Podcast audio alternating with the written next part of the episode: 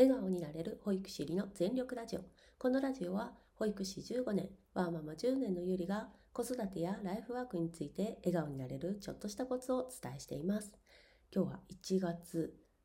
26日火曜日ですね、えー、月曜日いかがお過ごしで今火曜日どんな状態でしょうかあのなんかね月曜日を出勤するとちょっとホッとするって方も多いんじゃないかなと思いますし、まあ、逆に月曜日を迎えてあやっぱり憂鬱だったなって思う人もいらっしゃると思います。で子供も多分一緒で月曜日の朝って結構一番しんどくってまあ登園がね遅れることが多いのもやっぱ月曜日が多いんじゃないかなと思うんですけどあと金曜日とね。なので、まあ、月そんな月曜日を乗り越えたあなたに今日のこんなテーマです。今日のテーマです。子供を理解したいあなたへ、あなたが緩んでいますか？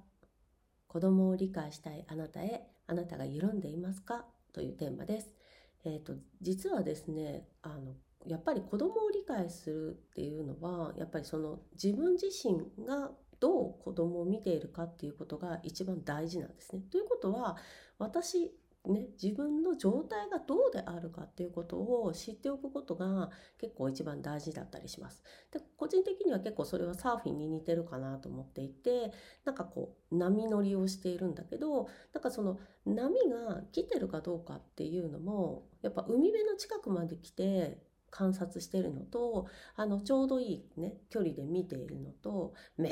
ちゃくちゃ遠いところでなんか今日は波が立ってるのかな立ってないのかなって見るのってやっぱ全然違うと思うんですね。であとやっぱりこうサングラスをねかけて見ているのかちょっと帽子を深めにかぶって見てるのかでも全然見え方が変わってきますしそれこそネット情報でねなんか今日は波がいいですって 見るのとやっぱ実際にその自分の目の前に起こっている波を見るのではまだこれが全然違うのでそんな波、まあ、子供の波に捉えるのはまどうなんだっては思うんですけどなんかその見方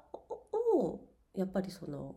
ちょっと斜めだったりとかやっぱあの後ろ過ぎちゃったりするとやっぱ子どもとの距離感みたいなのが取ってくるのが難しいんじゃないかなと思います。これはあの保育士さんも一緒だと思うんですね。やっぱねお仕事なんでしんどい時もどうしても行かなきゃいけないと思うんですけどやっぱ自分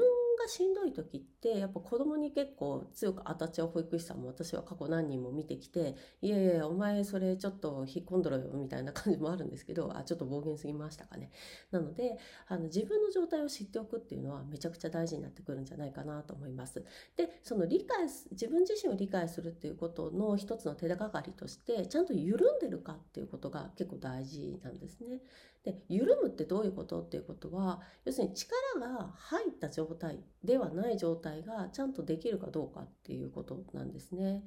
なのでやっぱ人間なので体をこう筋肉をこう使ったり緩めたりっていうことができないとやっぱりこう足をねこうグキッとくじいてしまったりですとかあのよくあるのねあの腰とかぎっくり腰になっちゃったりって。あれってやっぱり緩むのができないからなんですよね。なのでやっぱストレッチをするとかいうのも大事なんですけどそれはまあ体的にあのストレッチとか、えっと、いろいろあるあお風呂に入るとかあの深呼吸ね。呼吸もめっちゃ大事です。やっぱ人間空気を吸わないと生きていけないのでそういうのも大事なんですけど気持ちの緩み。なんかこう子育てとかあと保育士の仕事ってやっぱ緊張の連続なんですね。だって何が起こるか分かんないんですもの。だからそういうところをちゃんと緩められる時間を作るっていうのもすごく大事なんじゃないかなと思います。はい今日のテーマです。子供を理解しないあなたへあなたが緩んでいますか？結論。体の緩みをできるようにする。心の緩みができるようにする。です。はいなんとか朝配信ができるようになってきた気がします。また次回もお会いしましょう。バイバーイ。